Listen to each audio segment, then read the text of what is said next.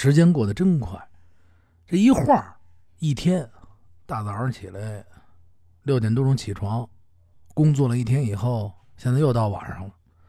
晌午都感觉没怎么过，就这一天就过去了。到现在我吃早饭了，我都不知道我吃没吃早饭，想不起来了。哎，不不闹了啊，咱们言归正传，今儿咱们聊聊什么呢？今儿咱们啊，就从这个九仙桥聊起，因为好多朋友就是有一些朋友就老聊天聊聊天的时候，尤其他们去九仙桥那边，哎，九仙桥这是怎么着？是住一九仙还是怎么着？哎，今儿呢给大家聊聊什么呢？嗯，讲讲这个九仙桥的传说。古代的九仙桥啊，就是在这个九仙桥这个。过去遗址，您慢慢往下听。东西向的南坝河的古道上，是一座南北向的小石板桥。这座桥，哎，叫九仙桥。九仙桥在哪儿呢？您比如说，您不在北京，您没怎么来过北京，那我还得给您介绍介绍。这个地方啊，它就位于啊，咱北京的朝阳区，在北京城的东北部。这地方是西北面和南北面与这个讲台乡啊这块相邻，你从这个地图上就可以查到。哎，啊，南面呢与东风乡相邻，这块全是乡啊，乡土特别多，可以说是一座特别特别大的一片城乡结合部。过去不用说过去，你知道吗？就乃至我小时候不用，我长大了以后那一片还是。还是说是很，就是人不怎么太多啊，这块肯定还能看见好多的那个乡间小路，还有那个种菜的地方，就这么一个地儿。哎，这那个地方原来有桥，现在也有桥，只是现在的九仙桥呢，它不位于哪儿啊？位于南北向的九仙桥大街这块哎，这个位置，它比原先的古代的九仙桥等于向西往西边啊移了大概有八百多米。古代的九仙桥在今天九仙桥的东面的村子里边。今天这九仙桥东面的有一村啊，那里边，哎，这个桥的名字叫九仙，哎，九仙，其实啊也是挺怪异的。咱们今天聊这桥的故事，就得啊先从这水聊起，因为有水它才有桥，您说是不是？哎，咱们必须得明白明白这水是怎么流的。咱们才能啊明白这个桥是怎么回事。咱们今天这个小传说呢，咱们放到后边一点讲。咱们先聊聊这水。沿着这京杭大运河从杭州走到北京以后，运河呢就通过了这个通州，就是现在过去叫通县，现在叫通州。先是呢围着这北京啊向北流经了这么一段这个呢就到了北京城的东北的方向。然后转头继续啊，这转了一下头，向西流下去。在这里呢，运河呢就分成了，就分了一个叉哎，有了许多的小支流啊，像这儿的，像这儿的啊，在一条东西方向上的小支流上，建起了什么呀？不，两个不大的水库。于是呢，这个人们啊，就区就就为了区别他们，就给啊在东边的水坝起了名叫什么呀？叫东坝。西边的呢，就叫西坝，哎，这就是东五环外有个地儿东坝，哎，去哪儿去东坝，哎，有这个地名了。正是有了这两个小水坝，这一段的河东部就叫成什么名了？东坝河。哎，您看又有名字了，呵，这名字，哎，所有的名字都是依托实景实地。哎，有的时候是传说。你比如说宰相胡同，哎，你你看看，哎，大无量是不是？百花胡同，哎，好多好多的胡同也是这样。咱们以后慢慢聊啊。西部呢，就叫成什么？西坝河。自这个西坝这里开始啊，又分出了一条小支流。它怎么着？它向南而流，一直呢流到了东直门，在这儿呢，它就汇入了护城河里边。这条河呢，哎，南坝河。现在呢，它叫什么呀？叫亮马河，明白了吧？亮马河，亮马河那儿还有一家不赖不赖的酒吧，我经常去。呃，它不是老店，它是分店。哎，到以后你要想请我喝酒，呃，我告诉你啊，如今呢，这亮马河啊，经过好多上就天天老修啊，改道，和这南坝河啊，这古道就是它因为老修啊，已经有了差距了，不是说原先就就就这样了啊，道是在这儿，因为它老修，而这古代的九仙桥就是在这个东西南坝河的古道上，哎，有一座南北向的用小石头板儿。做的小石板桥，现在呢，你看这个地名呢，仍然啊在使用。而古代时候这九仙桥它没了，地名这一大块，哎呦，九仙桥，你去哪儿去九仙桥啊？去九仙桥，你再找这个桥没了啊。随着时间久远啊，拆了是没了。在过去啊，这一带是北京的东郊啊，特别的荒凉。刚刚不跟你说，特别的荒凉。这荒凉的地方啊。过去这东边这一块你包括什么定福庄啊，什么乱七八糟的啊，就是这一出东五环嘛，就这反正这一这一大片吧。在清代的时候，这清代的贵族和这有钱人的坟地都在这边，都往这边搁啊，到处都耸着特别高大的这石碑啊，拱起来的坟头。现在你像往这边走走，也有好多坟地。过去的坟地呢，还得有看坟的，哎，这些看坟的往往是什么呀？八旗的这个随军子弟，自己还起有一名儿。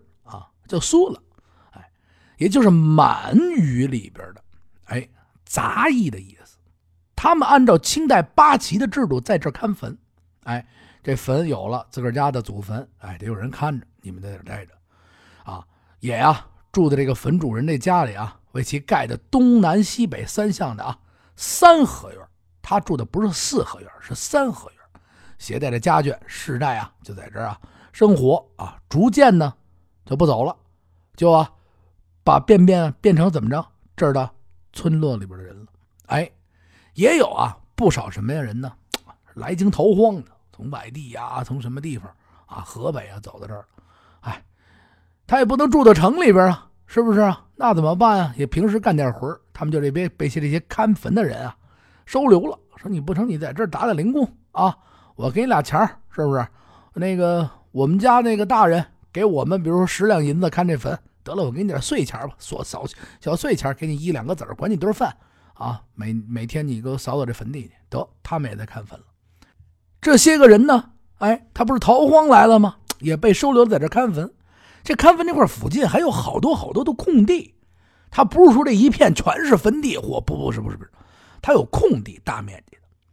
他在这扎了根以后啊，平时也没什么事儿，你想他也得吃饭。哎说是主人给点钱那他也吃饭，也不收他房钱，有地儿住是吧？得了吧，他就啊把这些个空地儿啊，哎收拾收拾啊，干嘛呀？啊，种点粮食，哎，又帮人收拾，又帮人看坟地，又种粮食。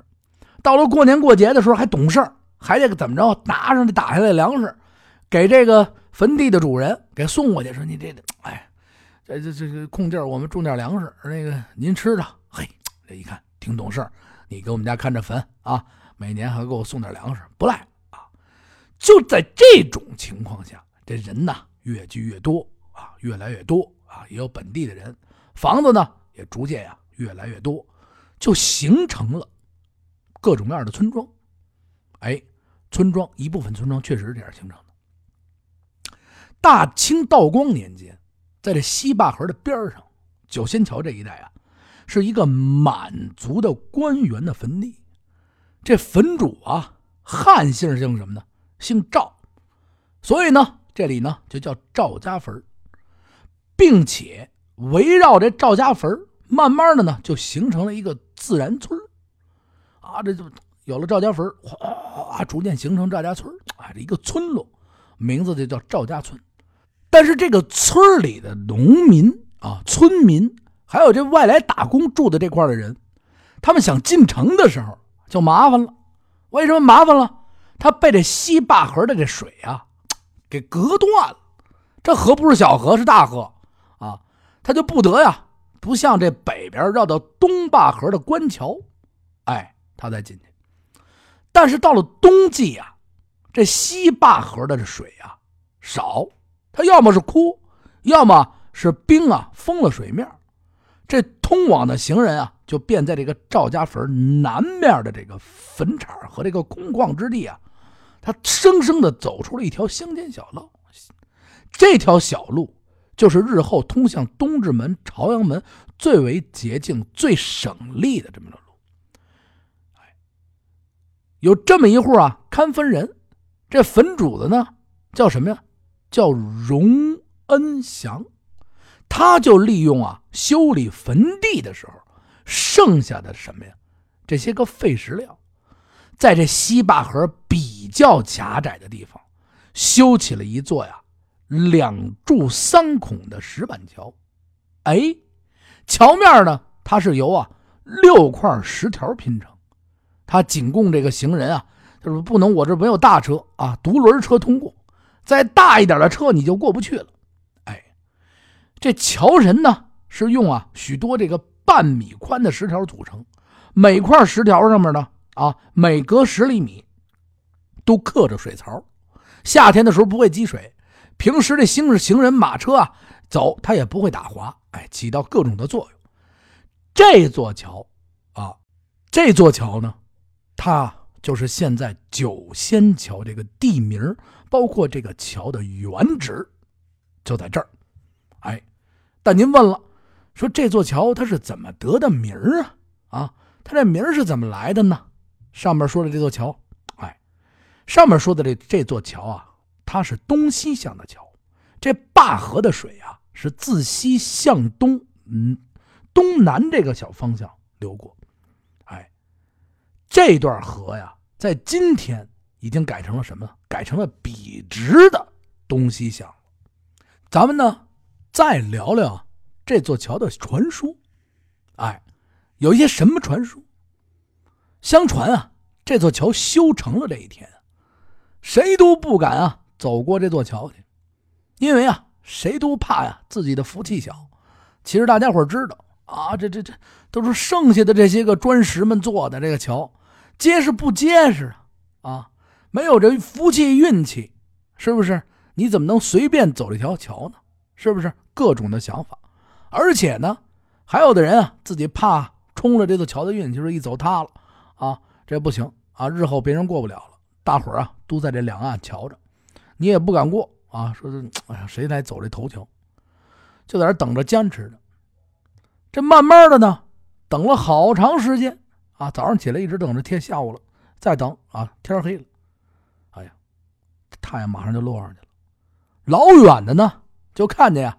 有一推独轮车的这么一白胡子老头啊，吱扭吱扭吱扭吱，从这远处啊就推着这么一个独轮车往过走。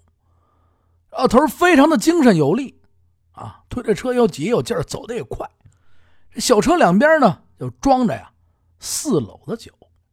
过去这装篓装酒这篓子一看就能看出来，一边挂两个篓子。大伙儿啊就看这老头哎呀！这老头呢，滋溜滋溜，就还奔这边来了。眼瞅着就到了桥边上，大家伙看着老头，这老头看看大家，嚯，毫不犹豫的这老头，蹭蹭蹭推着这小车啊，滋溜滋溜滋溜啊，就上了这桥了。嚯，这大家吃惊啊！你想这石桥是一个小拱桥，它大坡四篓子这么大岁数，前这这推上去。哎呦，他说，哟。这老爷子够有力量的啊，太有劲儿了！哎呦，就在大家正在好奇说这老头子有劲儿的时候，这老头子已经走到了这个桥的最上面，正说着呢。哎呦，这老爷子真棒！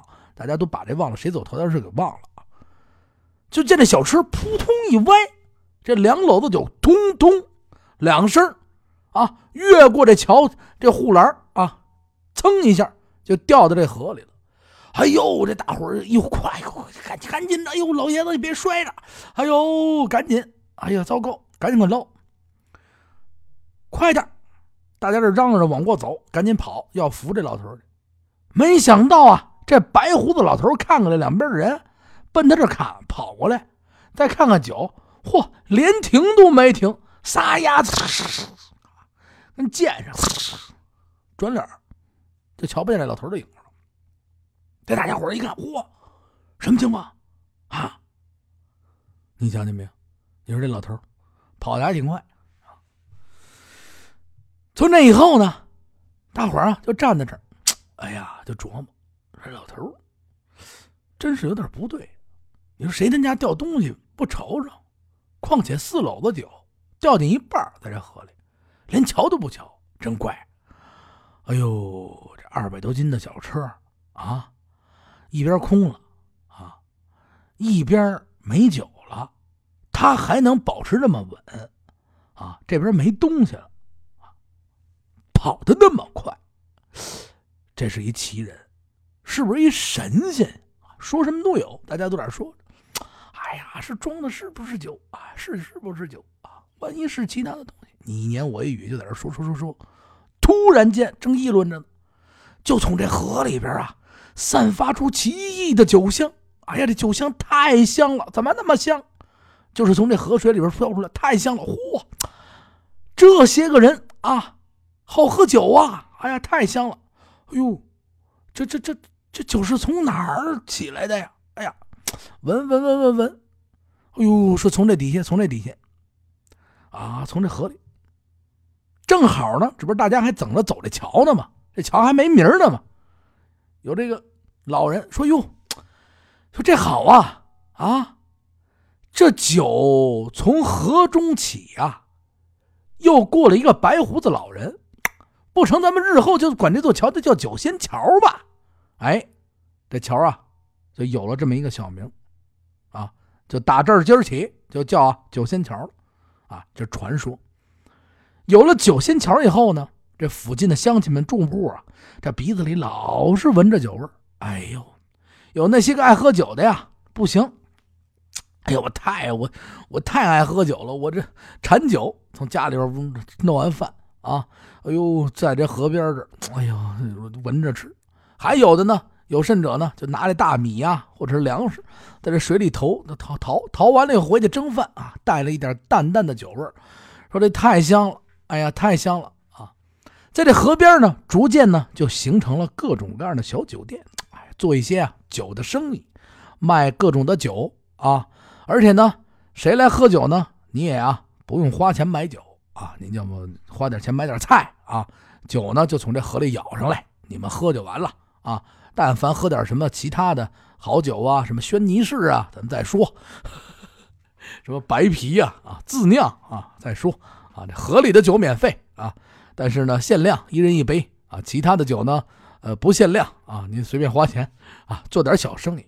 这一来二去呢，这么一天，这儿啊。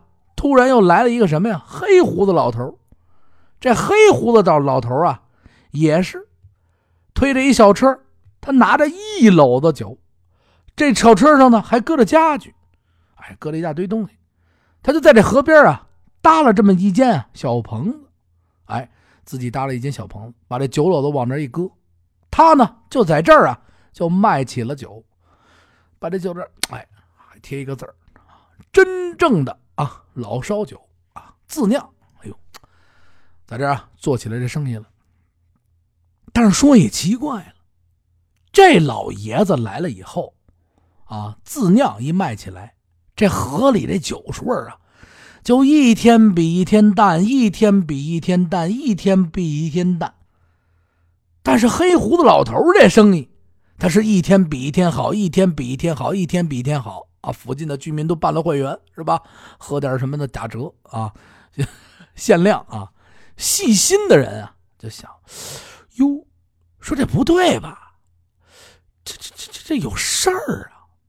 这老头这黑胡子老头来了，这河里的酒味儿就一天到晚就淡了，他这生意就好了。咱得留个心眼儿，咱得啊看看这老头啊。到底是怎么回事？这黑胡子老头一来，天一亮就卖酒，天黑了才收摊而且他就这一篓子酒，啊，能卖多少钱？不对，这里有事儿。他在这啤酒瓶子，哎，就这么着呢。这日子一天一天过去，哎，大家伙呢就口口啊，就有那爱好喝酒的说：“你这河里没有免费的酒了。”都说呀，大家都注意点，说看看，是这这黑胡子老头肯定有事儿，有这么一小伙子。他就说：“我这我得盯着点的，怎么回事啊？啊，怎么就他这儿好啊？他呀，就啊，自个蔫蔫不蔫的，就一直啊盯着老头，从晚上就开始盯着他这棚子，啊，假装在这遛弯盯了一宿，什么事儿也没有，人老头睡了一宿觉。可是说也奇怪了，他白天也在这悄悄藏着盯着呀，到了白天，到了晌午，这太阳高高挂起的时候。”就看这老头啊不干了，噼里啪啦，噼里啪啦就收摊了，就说自个儿啊，说不行，我这难受，跟大家伙说说，还有人买酒，说不行，我这难受，我得收摊了。这小伙子一看，这更有奇气，这怎么回事？我这一看着他，他他啊，收摊了。等到第二天晚上，这个小伙子呢，老早啊就吃完饭了。小伙子不行，我得去看看去啊，糊了两口饭啊啊，我我我我我得去。那干嘛去？我我得盯着去，得盯着什么去？我得喝酒，还赶紧去了。他就趴在呀这地里边，等着这个黑胡子老头来。因为啊，这儿离这个酒棚子很近，就在这酒棚子旁边。他在静静看着这个黑胡子老头住这酒棚子里边怎么回事。到了三更天寺外还是一点声都没有。奇怪，这怎么回事啊？他刚有啊这点啊回心转意，说不行，我回去吧。就瞅这黑胡子老头啊，就从这屋里啊就出来了，啊，慢慢的呀就往前走着，走到这河边，就开始自言自语说话，啊，天国的不转，我的行，我了，我那不能啊，他不是说的这个啊。先看这老头呢，就说：“好月亮啊。”好月亮，广寒宫里的呀小兔子，喝了我的老烧酒，怎么也得说个好字儿吧。随即呢，这黑胡子老头啊向四周看了看，这这高了，这这旁边的地里还趴着小伙子呢。这小伙子仍然不动声色，为什么不动声色呢？他想着这没准使了招数，我不能出来啊！我到底要看看这老头怎么回事。一会儿功夫。就瞅啊，这黑胡子老头啊，就进了棚子。再过了不大一会儿功夫，这老头啊就出来了。只看他手里啊提了这个酒篓，这一只手提着这酒篓子，一只手拿着舀子，就走到了这河边，四处张望了一下。他就开始啊，一舀子一舀子一舀子，哎，往这个篓子里啊舀这河河水。回过头来，就进到了棚里。这小伙子亲眼瞧见这出戏，蹭蹭蹭蹭就跑回了家。他就预备啊，第二天说这肯定有事啊。这老头从这河里往他那边舀水，他没出去打酒，这一定是他把这咱们这酒给偷走了。不行，咱得找这老头算账。连夜就回家家里边。到了第二天，这太阳往南边一转的时候。这小伙子就带着乡亲们就来来到这酒棚子这儿了，就想找这老头理论，说我们这见天到晚，我们这些个酒鬼啊，我们这本身免费喝，说你非得在这儿啊拿了一个自酿，告诉说变会员啊，变完会员我们这都上你掏腰包了，这哪行啊？到这酒棚子这一瞧，哎呦，大家伙停住了，震惊了，怎么回事啊？这棚子里啊，不但有这黑胡子老头一个人。他们还看见当初啊推这小车过桥的这个吊这个酒篓的这个白胡子老头，另外呢还有一个长着二尺多长雪白雪白胡子的这么一个小老头。哎，他们这几个人呢正在拆这棚子，收拾家具往这车上装呢。哎呦，这大伙儿一瞧可愣着了。哎呀，这这这这这小伙子也奇怪，说这这是怎么回事他呀。就先对这老头说了话，说：“哟，说白胡子老人，您不是前两天从我们这桥上过去吊酒的那酒仙老人吗？您怎么也来了？”这花白胡子老头冲他笑了笑，哼，没什么。这这这这，那个雪白胡子老头呢，也哈哈的笑了起来，哈哈哈哈。他们一指这个白胡子老头说：“哈，这个就是往水里兑酒的。”是我的儿子。那个呢？他又指了一下那个黑胡子老头，这个就是往酒里兑水的，是我的孙子。哪里有什么酒仙呀？是你们的眼花了吧？就说了这么一句话。就在这个大家伙发愣的时候，只见啊，一阵奇云飘过，这几个老头消失不见踪影。现在我给大家讲的呢，就是关于啊这九仙桥的一段啊小传说。实际上，这个九仙桥啊，还有一些个小故事。你比如说九仙桥的老庙，这座庙呢，它啊。原先最早的时候叫就是它叫叫九仙庙，后来当地住这的人呢就管它叫老庙。它是建于啊清光绪二十年，哎，它是在这个时候。到了光绪二十年的时候，随着就不刚才不是说了吗？这块看坟的人也特别多，哎，修桥的这个人呢就叫荣恩祥，募集了各个旗户啊的款项，就是募集点钱，咱们啊。在这桥北的地方，咱们再修一座小庙啊，正殿五间，西厢房各三间，南房四间，这都是《史记》里边记的啊。就等等等等等等吧，就修建了这么一个小庙。后来呢，随之啊，这时间变迁，一点一点变迁。哎，其实这个庙里还要还要说一下啊，当时殿里边正殿内的东西上面画着壁，就是墙壁上画着，画的是什么呢？就是传说中的。蓬莱八仙，哎，您知道吗？这是在这边。这小庙呢，又称又还有一个名字叫什么呢？仙翁庙。哎，今天晚上给大家分享的这个呢，就是九仙桥这么的故事。因为大家伙啊，老觉得奇怪，有各种各样的说是这是不是大家伙都爱喝酒啊？这附近的人，哎，突然呢，我就想着给大家呢，把这段历史还有具体是怎么回事跟大家讲出来。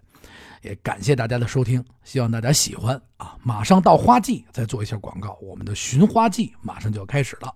然后感谢大家持续关注咱们的《话说北京》，呃，长篇小说会不断的更新，也希望大家喜欢。然后呢，跟大家说一声再见，记住了，私人的号微信账号是八六八六四幺八，然后关注微信公众账号“听北京”，还有咱们持续关注咱们的《话说北京》喜马拉雅。感谢大家收听，再见。